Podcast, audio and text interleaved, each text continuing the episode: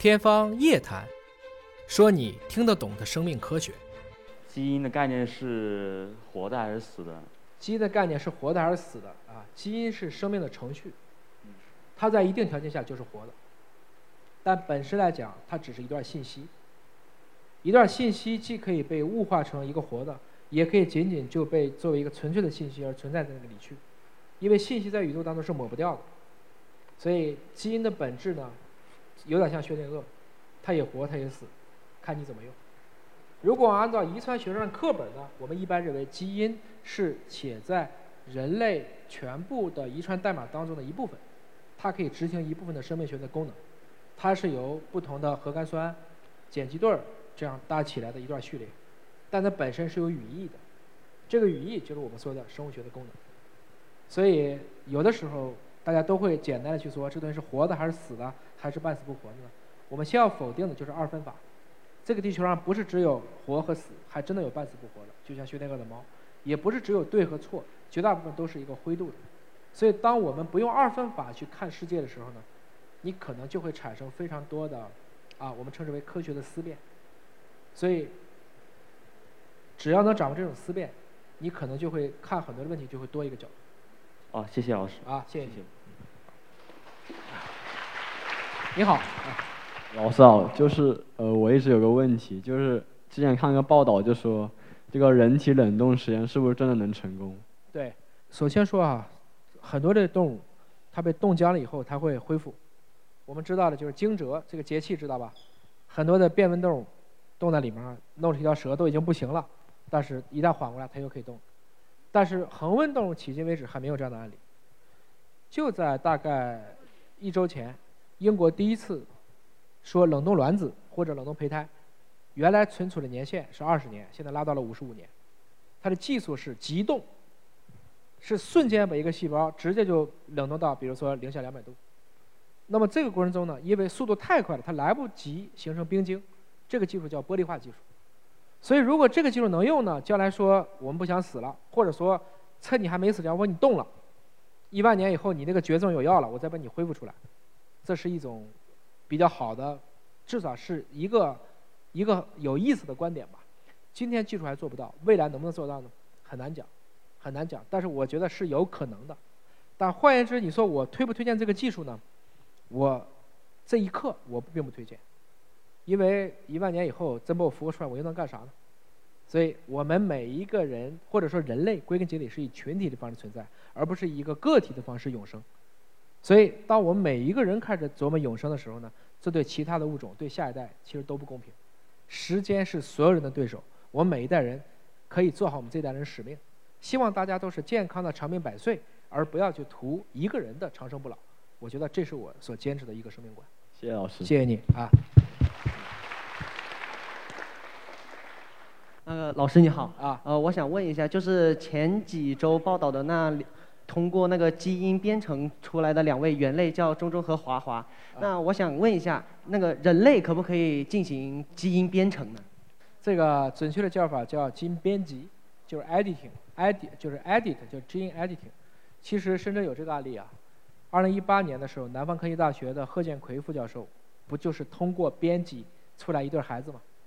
他们也出生了，啊，但是因为这件事情违反了伦理。所以我们要分两个角度去思考，技术上来讲，这件事情并不难；伦理上讲，使用基因编辑能够范围是有严格限定的。比如说，最近允许做的基因编辑是你有罕见病，我把错的改对，而绝对不是让你这个人，比如说你想让你的后代有姚明这么高，或者可能有哪个明星这么漂亮，这个在今天为止是全世界伦理基本上不同意的。所以技术上这件事情并不难。伦理、道德、法律、宗教这一层面上去考虑，今天不能做。将来有一天，是不是允许会被做？有没有一些科学狂人已经开始做了？因为法律只能限制好人。但从这个意义上讲，对于一个国家或者说我们这种善良应该做什么呢？要保证魔高一尺的时候，道能高一丈，而不是反过来。要防止技术滥用。我们可以做相关的研究和储备，但不应该去做它的应用。我觉得这个度咱们要把握好。所以你明白，所有的技术都是双刃剑，给你一把菜刀也能做菜，也能杀人。我们可以用火去让人类吃到熟食，也可以火烧赤壁、火烧连营。核能可以做大亚湾核电站，也可以弄原子弹。基因编辑也一样，这种技术的两面性，归根结底是在于用户之心。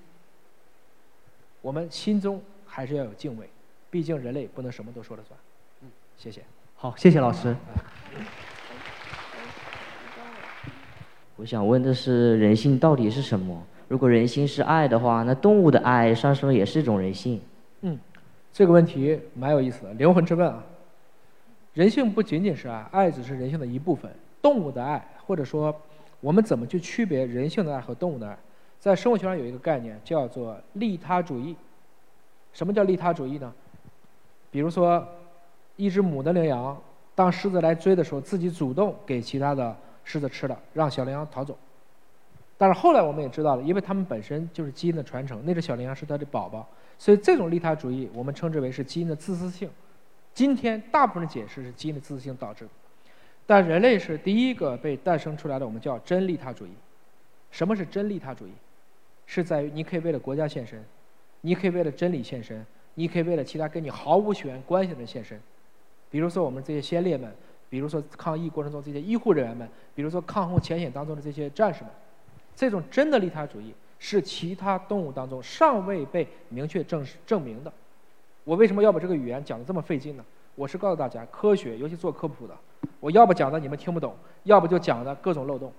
你如果想把科普讲好，那个度真的要像煎牛排一样。今天咱们说好，你们高中我要煎到五分熟，咱就得煎到五分熟，要非常严谨去限定。所以归根结底是在于，我们从单细胞到多细胞的过程中，就会产生细胞分工，产生细胞分工，为了调动这些细胞分工，我们就有了神经系统，神经系统进一步的演化，就有了中枢神经系统。中枢神经系统再进一步演化，就变成了我们今天产生的智慧和智能。而这个过程中，我们就开始去认知世界、认知众生，就产生了你我们诞生了一些人类情感的东西。其中最美好的一个东西，我们称之为爱。而这个爱，具体是什么？我只能把它描述成是我们一组我们的神经细胞、神经元通过连接消耗能量所产生的一组脑电波的意识活动。他的情感一般来讲是愉悦的，啊，这就是目前的我们用还原论的角度思考的一个问题。但是能不能回答你刚才说的什么是人性，可能答不了。就是一千人心目中有一千个哈姆雷特，你的爱和我的爱，老师的爱，父母的爱，恋人的爱，对下一代的爱，对自然界的爱，对动物的爱都不一样。但我们知道，我们有一个差不多可以共情的那个属性，这个属性我们可以总结为可能属于人性。当中的一个部分。我希望的是，我们彼此之间都能以共情的方式去认知这个世界，你就会觉得这个世界会变得更加的美好。这种共情的敏感度，可能会决定你的心理健康度。所以，有的时候换个角度思考一些问题，这个问题会变得更加的美好。谢谢。Yeah.